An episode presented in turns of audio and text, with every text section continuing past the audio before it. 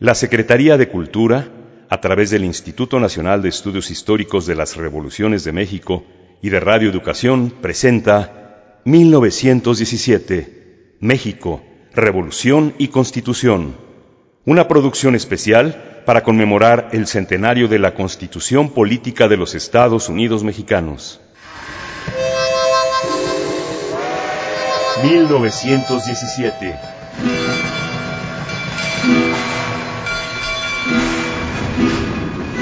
México.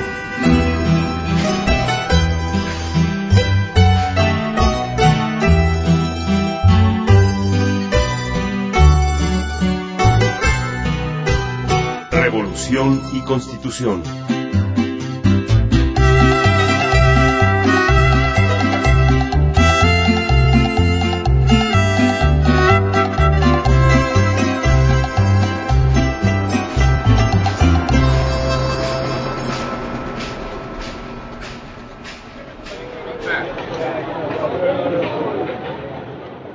Señores diputados, la mesa directiva de este Congreso Constituyente queda integrada de la siguiente manera. Presidente, el ciudadano Luis Manuel Rojas, 86 votos. Vicepresidente, ciudadano Cándido Aguilar, 80. Primer secretario, ciudadano Fernando Lizardi, 84. Segundo secretario, Ernesto Mid Fierro, 80. Tercer secretario, José María Truchuelo, 72 votos. El jueves 30 de noviembre de 1916, la Asamblea del Congreso nombró a la mesa directiva, encargada de presidir todas las reuniones, además de coordinar los debates sobre los artículos del proyecto de reformas a la Constitución presentado por don Venustiano Carranza. La mesa quedó integrada por personas cercanas al primer jefe, don Luis Manuel Rojas, encargado de elaborar el anteproyecto de constitución y uno de los pocos diputados que rechazaron las renuncias de Madero y Pino Suárez en 1913. Cándido Aguilar, quien se había desempeñado como secretario de Relaciones Exteriores. Fernando Lizardi, responsable del Departamento Jurídico de Gobernación durante el gobierno de don Venustiano en Veracruz. Y Ernesto Mid Fierro, en algún tiempo secretario particular de Carranza. La mesa tomó posesión.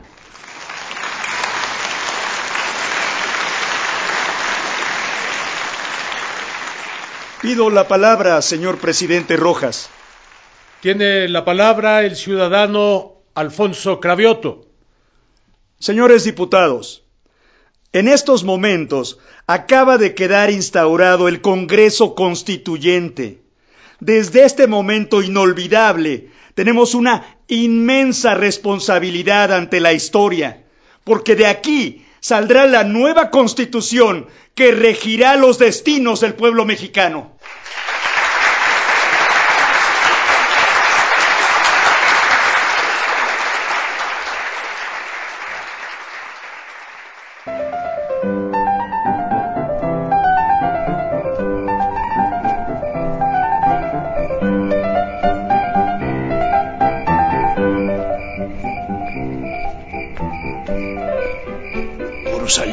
Al primer jefe. Eh, pero fue una propuesta de la Asamblea, diputado Calderón.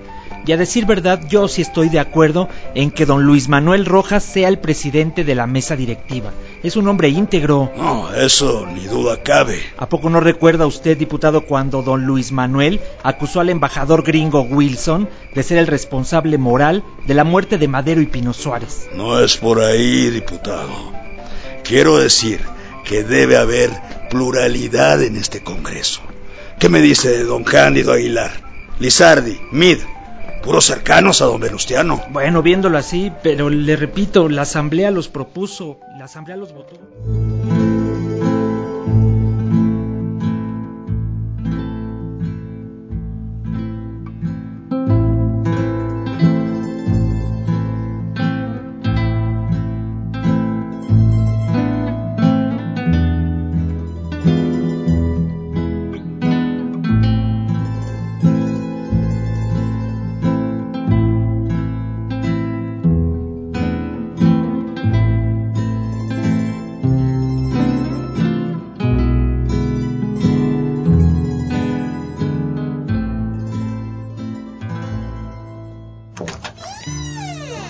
Con permiso, don Venustiano, la correspondencia. Don Álvaro Obregón le informa que el general Murguía replegó a los villistas y ha recuperado la ciudad de Chihuahua. ¡Ah, qué buena noticia! En poco tiempo tendremos el control total de la frontera. Don Luis Cabrera ha hecho un buen trabajo en las negociaciones con el gobierno de Estados Unidos. ¿Tardará mucho para que salgan las tropas de nuestro país?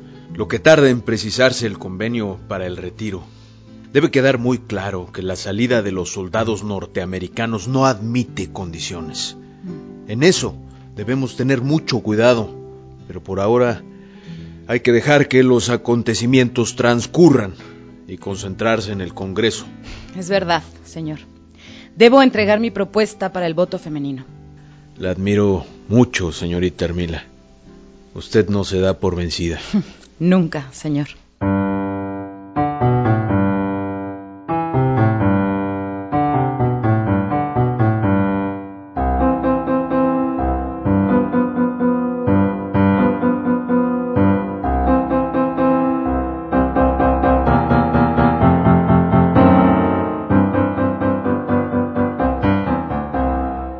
Martes 5 de diciembre de 1916, la presidencia del Congreso presentó a la Asamblea la propuesta para la Comisión de Reformas a la Constitución, encargada de estudiar cada uno de los artículos propuestos por don Venustiano y redactar las versiones preliminares antes de ser discutidos por el constituyente. Para integrar la Comisión de Constitución, esta presidencia propone a los ciudadanos diputados José Natividad Macías, Enrique Colunga, Guillermo Ordorica, Gersaín Ugarte y Enrique Recio.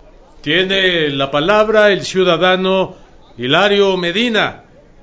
Para hacer presente a esta honorable asamblea la conveniencia en impedir que el licenciado José Natividad Macías formara parte de la Comisión de Constitución, porque dicho señor ha sido, si no el autor, sí uno de los autores de este proyecto de reformas. Yo quisiera que intervinieran elementos nuevos y no encariñados con estas ideas para que hubiera más independencia en la discusión.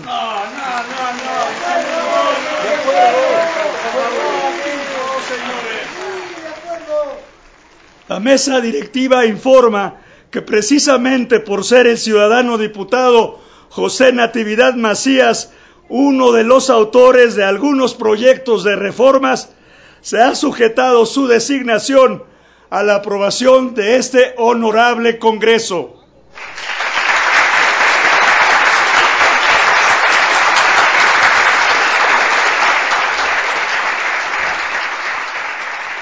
Tiene la palabra el ciudadano Samuel de los Santos.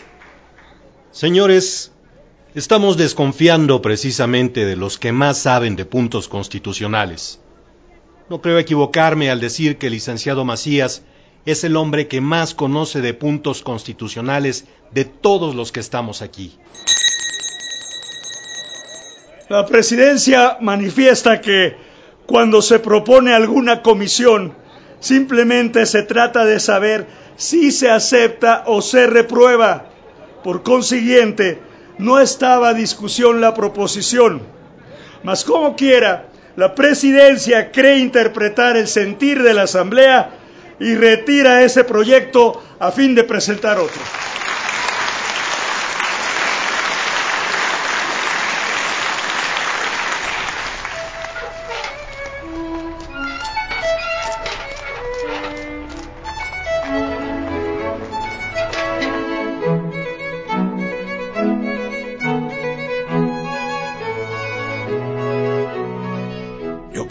Nosotros debemos proponer a los integrantes de la comisión. ¿Cómo va a presentarnos algo diferente el señor Macías si él fue quien redactó el proyecto del primer jefe? Yo estoy de acuerdo con usted, diputado Calderón.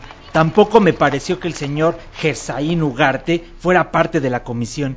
Si era el secretario de don Venustiano, pero el reglamento dice que la presidencia es la que debe hacer la propuesta. Nada perdemos con intentarlo si nos juntamos varios. ¿Y usted ha pensado en alguien, diputado?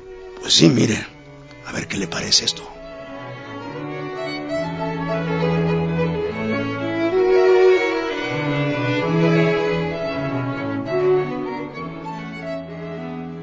Para que la revolución constitucionalista en los actuales momentos históricos no cometa una grave injusticia que desvirtuaría hondamente sus finalidades, y para que sus hechos no estén en contradicción con las ideas de libertad que proclamó y que le dieron vida, así como no excluyó a la mujer en la parte activa revolucionaria, no debe excluirla en la parte activa política. No hay razón, señores diputados, que se pueda aducir con éxito para que se niegue el derecho del voto a la mujer que contribuye para los gastos públicos y federales del Estado y del municipio y que por su cultura está en aptitud de distinguir los verdaderos intereses de la religión y los que les corresponden a la patria. Hoy, por primera vez, y debido a la revolución constitucionalista que le ha prestado fuerte apoyo, la mujer mexicana ha salido de su retraimiento esperando que el nuevo gobierno que se constituya tendrá para ella igualmente decidida protección a fin de que su derecho al voto sea una realidad. Y como ese nuevo gobierno tiene que surgir y obrar conforme a la constitución que esta honorable asamblea aprobará, no es de creerse que en sus trabajos legislativos proceda con reticencias para eludir uno de los más sagrados compromisos morales que tiene, el de hacer estricta justicia a todos los mexicanos, entre los cuales está comprendida la mujer, a menos que se estime que ella está impedida de evolucionar en el ritmo de la vida humana. Creo que la petición está lista.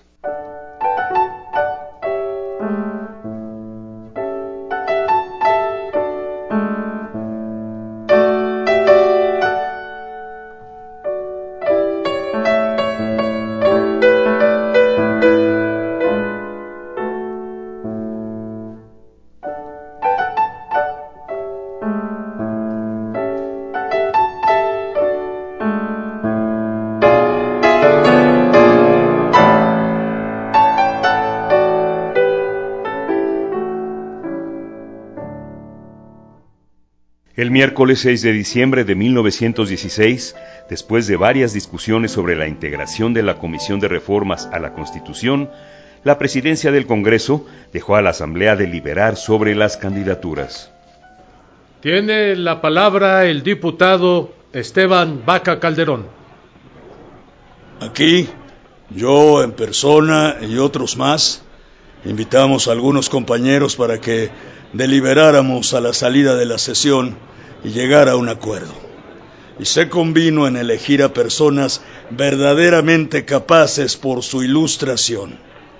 Por ejemplo, el señor general Francisco J. Mújica por su rectitud de criterio, el señor profesor Luis G. Monzón, que es de los viejos revolucionarios y escritor de combate, el doctor Alberto Román, que ya lo tienen perfectamente reconocido y calificado. Un joven yucateco, Enrique Recio, que ustedes saben es de los mejores elementos venidos de aquella península, y el licenciado Enrique Colunga, de cuya sabiduría nadie puede dudar. Se procede a la votación.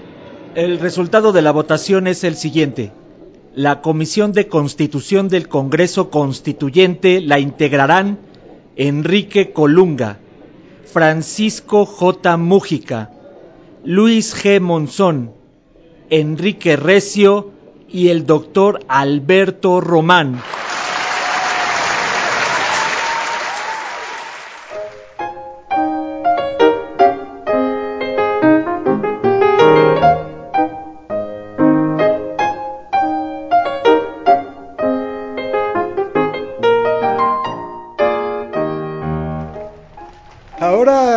General Mújica. Creo que el asunto ya se equilibró. sí, mi general Jara. Ahora el otro paso es hacer una buena revisión del proyecto del primer jefe. Y, todas las modificaciones que sean necesarias. Hasta el fondo. Yo creo que hay buen ánimo para entrarle a la discusión. Mm, tengo puesto el ojo en varios de los artículos. Ah, yo también. Pero llegado el momento, los renovadores se van a ir con todo para defender el proyecto y dejarlo como está. pues aquí los esperamos. Si ya vencimos varios ejércitos, ¿por qué Eso sí.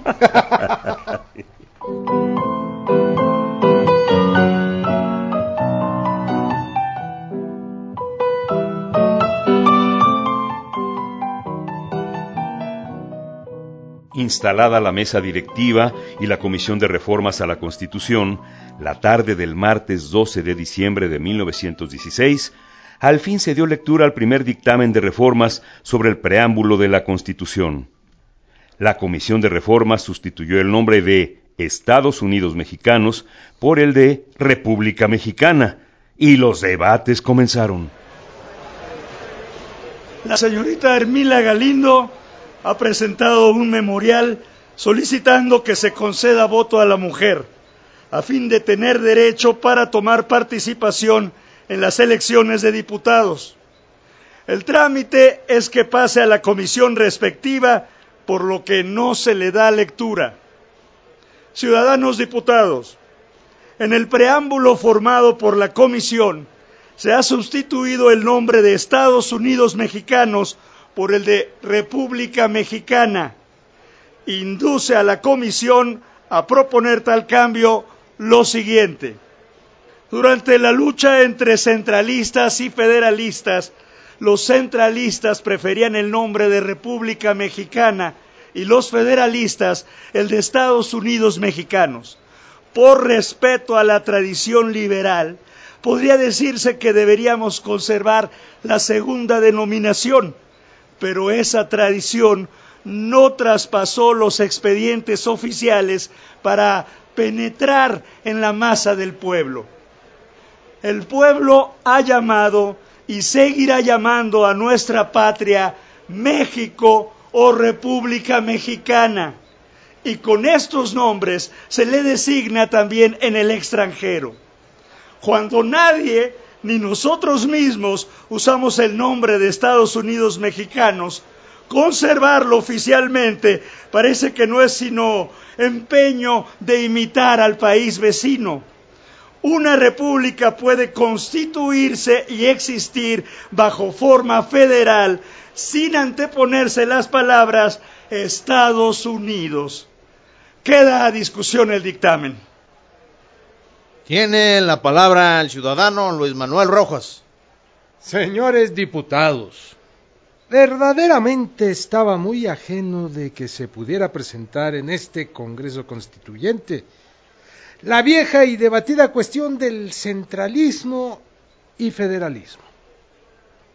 Pero nuestros respetables compañeros, los señores diputados de la Comisión, personas de ideales, buenos revolucionarios y hombres sinceros, que vienen con buena voluntad de decir francamente lo que piensan o sienten, nos demuestran que son representantes de ideas conservadoras.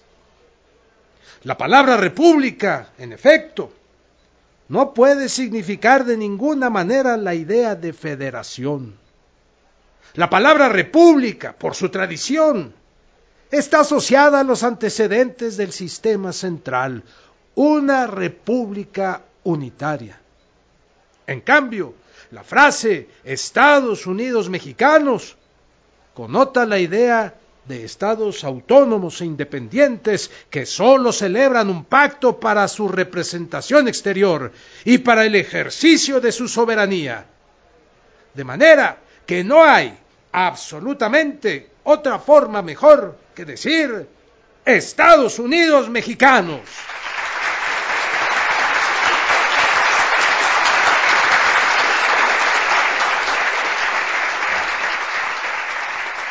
Y así se fueron.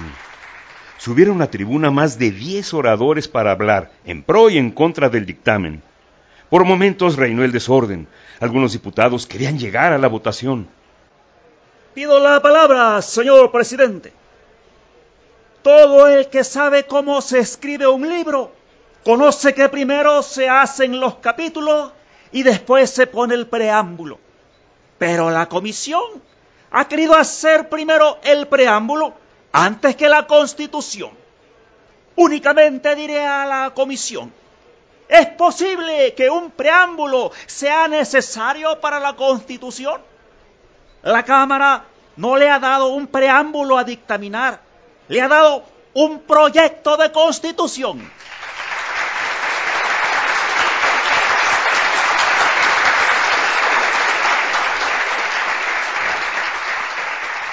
Señores diputados, tal parece que se trata de un asunto de vida o muerte. Yo no creo que esto sea tan importante, ni que vaya a ser motivo de que se siente el precedente en esta sesión, de que la Cámara quede totalmente dividida en dos grupos perfectamente bien definidos. Repugno, pues, esos procedimientos que los parlamentarios experimentados están tratando de ejercer aquí donde la mayoría de la Cámara es enteramente nueva en estos procedimientos y que la buena fe que a estos hombres guía no es más que aquella idea que nos llevó a la revolución.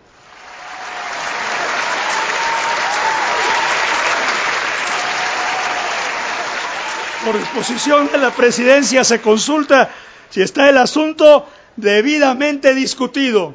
No, no, todavía no. no,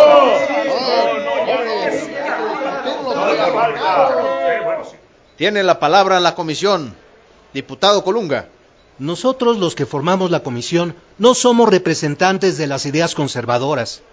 Al proponer que se ponga Estados Unidos por república, no queremos otra cosa que quitar una denominación que nos liga con la nación vecina.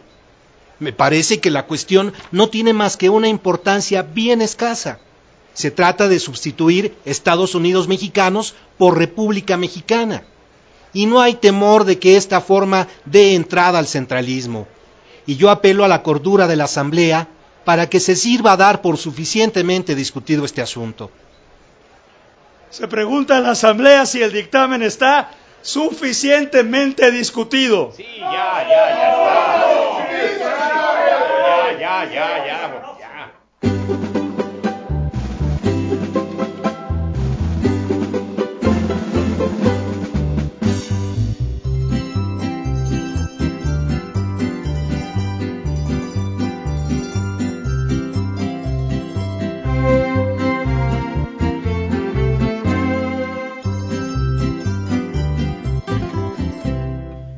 Resultado de la votación fue el siguiente. Por la afirmativa del preámbulo, 57 diputados. Por la negativa, votaron 108 diputados. Se conservó el nombre de Estados Unidos Mexicanos.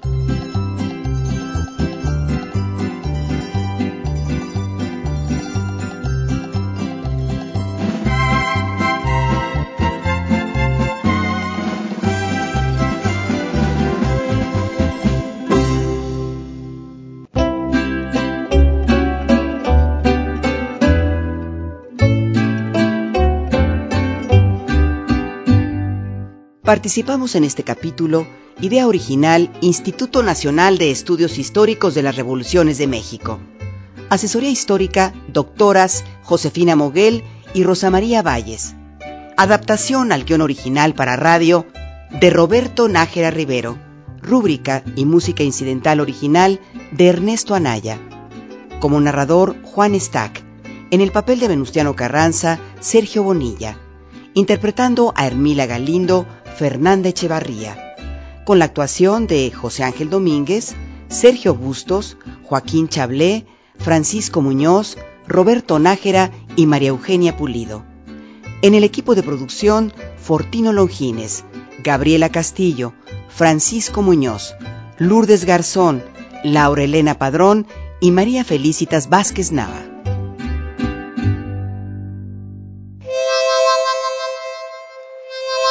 1917.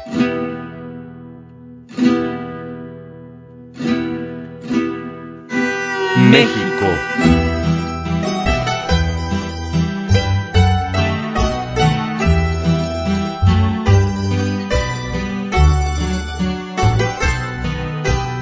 Revolución y Constitución.